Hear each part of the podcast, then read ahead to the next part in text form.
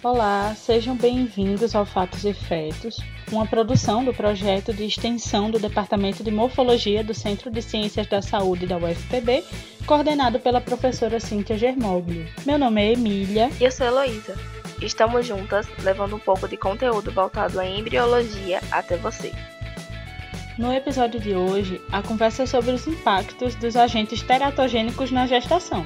Falamos um pouco sobre esse assunto no primeiro episódio do podcast, em que conversamos sobre o desenvolvimento e a importância da placenta para o feto. O episódio está disponível nessa plataforma. Só que dessa vez falaremos sobre os diferentes agentes que podem impactar na gravidez. Mas antes, Heloísa, você pode falar para os nossos ouvintes o que se entende por agente teratogênico?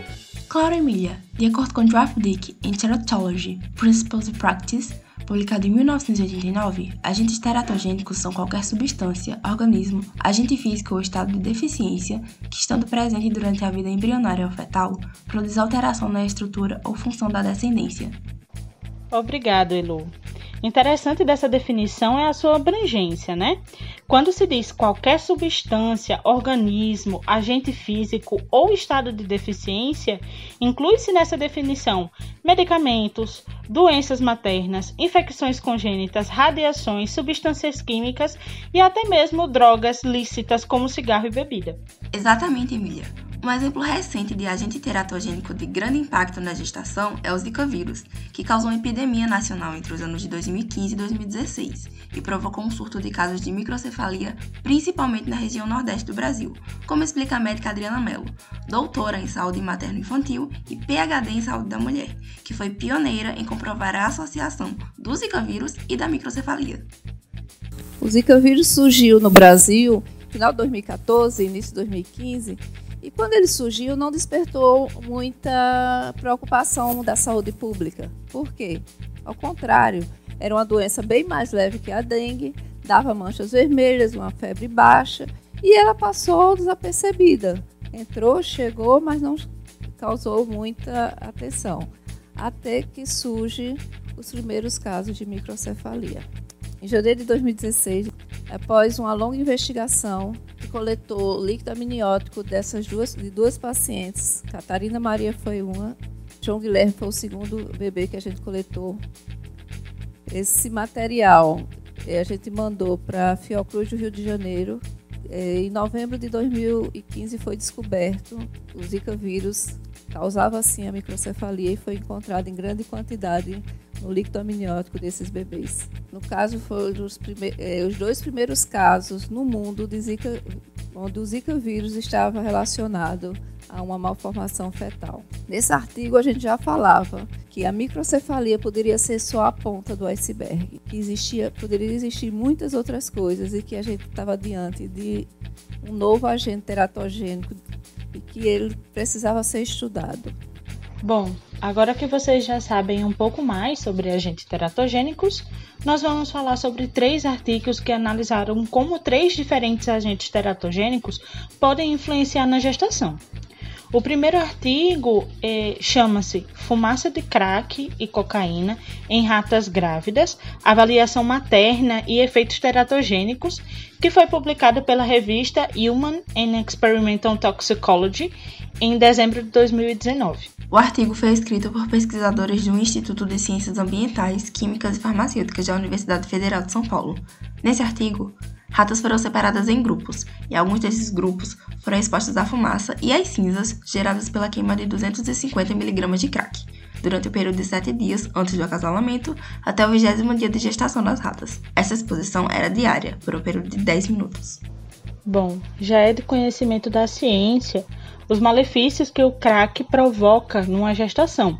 Então, o objetivo do estudo era avaliar o estresse oxidativo placentário, usando parâmetros clássicos para avaliação materna e fetal, e além disso, realizar uma análise morfométrica dos segmentos fetais. Pois é, Emília, e mesmo com todas as condições aparentemente normais, como ganho de peso, por exemplo, o estudo constatou que a exposição a essa droga resultou no fechamento tardio da fontanela fetal, conhecida popularmente como moleira.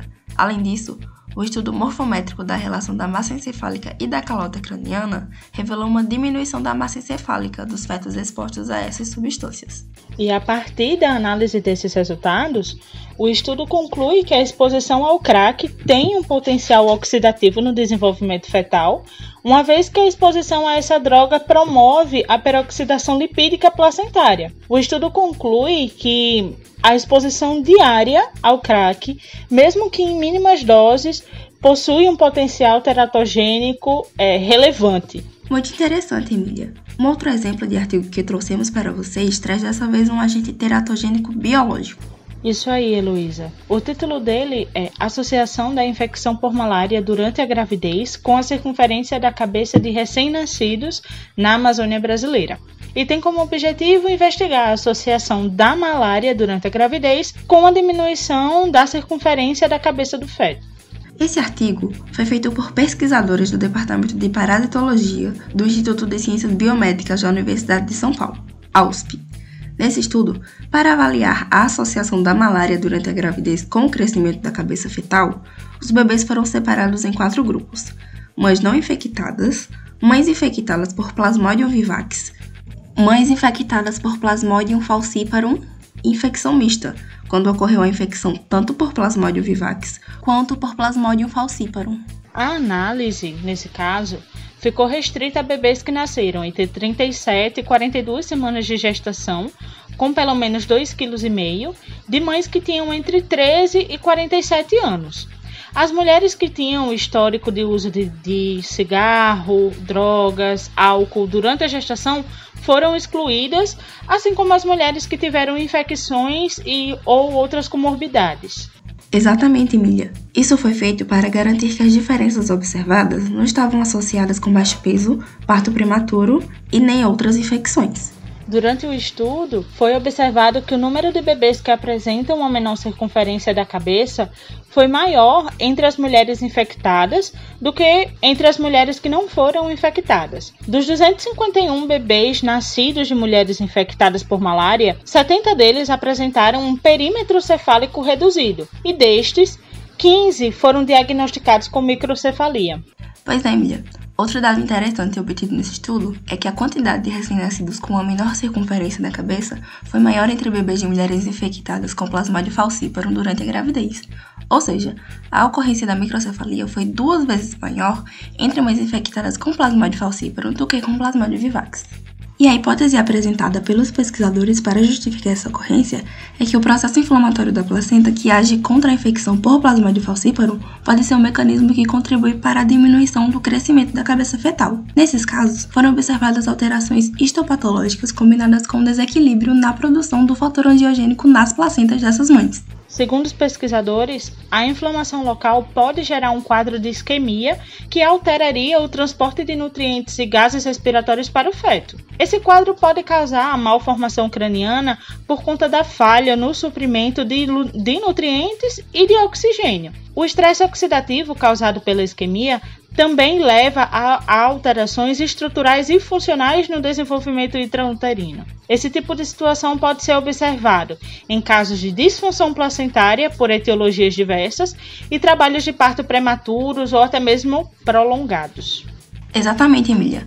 Inclusive, a principal contribuição desse artigo é que a diminuição do perímetro cefálico independe da associação que se faz atualmente entre malária e crescimento fetal geral, justamente porque bebês que nasceram com baixo peso e prematuros foram excluídos da análise. Continuando nosso papo sobre agentes teratogênicos, o nosso próximo agente é um teratógeno ambiental, não é isso? Isso mesmo, Elu. O artigo da vez se chama Exposição materna à poluição do ar ambiente e defeitos cardíacos congênitos na China. Esse artigo ele busca investigar a associação entre uma maior exposição materna a quatro poluentes atmosféricos no primeiro trimestre da gravidez a maiores chances no desenvolvimento de doença arterial coronariana e seus subtipos nos bebês. Mas apesar de todos esses dados, os pesquisadores admitem que esse estudo possui algumas limitações, como possíveis erros de medição de poluição do ar ou omissão de eventos pelos pacientes, que foram minimizados através da metodologia adotada por eles, como questionários e exposição anterior ao diagnóstico dos recém-nascidos, mas que ainda é passível de erros. Isso mesmo, Heloísa. E mesmo que a gente tenha bons métodos atualmente para avaliar as concentrações de poluição no ar a nível individual, essas medidas ainda assim são passíveis a erros seja por mudança de endereço da mãe durante a gravidez ou até mesmo imprecisões da quantidade de tempo que as grávidas ficaram fora de casa. Isso aí, Emília. E os resultados obtidos pelos estudos mostraram que a exposição a dióxido de nitrogênio e partículas de cerca de 1 nanômetro durante a gravidez, especialmente no primeiro trimestre, foi consistentemente associada a um aumento da probabilidade de doença arterial coronariana. Exatamente. As evidências que foram encontradas através do acompanhamento indicaram que a exposição materna a essas partículas pode aumentar a viscosidade do sangue, induzir o comprometimento da função endotelial e vascular e resultar numa condição inflamatória da placenta, que afeta a função desse órgão e por isso contribui para a malformação cardíaca. Segundo os pesquisadores, existem evidências crescentes que provam que a exposição a poluentes atmosféricos pode causar alternâncias epigenéticas e expressão gênica, que estão intimamente relacionadas à doença arterial coronariana. No episódio de hoje, você entendeu um pouco mais sobre a influência dos agentes teratogênicos durante a gravidez no desenvolvimento do feto através de três artigos que apresentam três tipos de agente: a poluição ambiental, um agente químico e um agente biológico. A edição de som deste episódio foi feita por mim, Heloísa Araújo, que apresentei com a minha colega Emília Ferreira. O áudio utilizado nesse episódio da médica Adriana Mello foi retirado do canal TED Talks na plataforma YouTube para fins informativos. Este episódio teve supervisão da professora doutora Cíntia Germoglio e do professor doutor Caetano Filho. Você pode encontrar este e outros episódios do Fatos e Fetos no Spotify e em outros agregadores de podcast. Sigam a gente também lá no Instagram, arroba Fatos e Fetos. Ficamos por aqui e até o próximo podcast.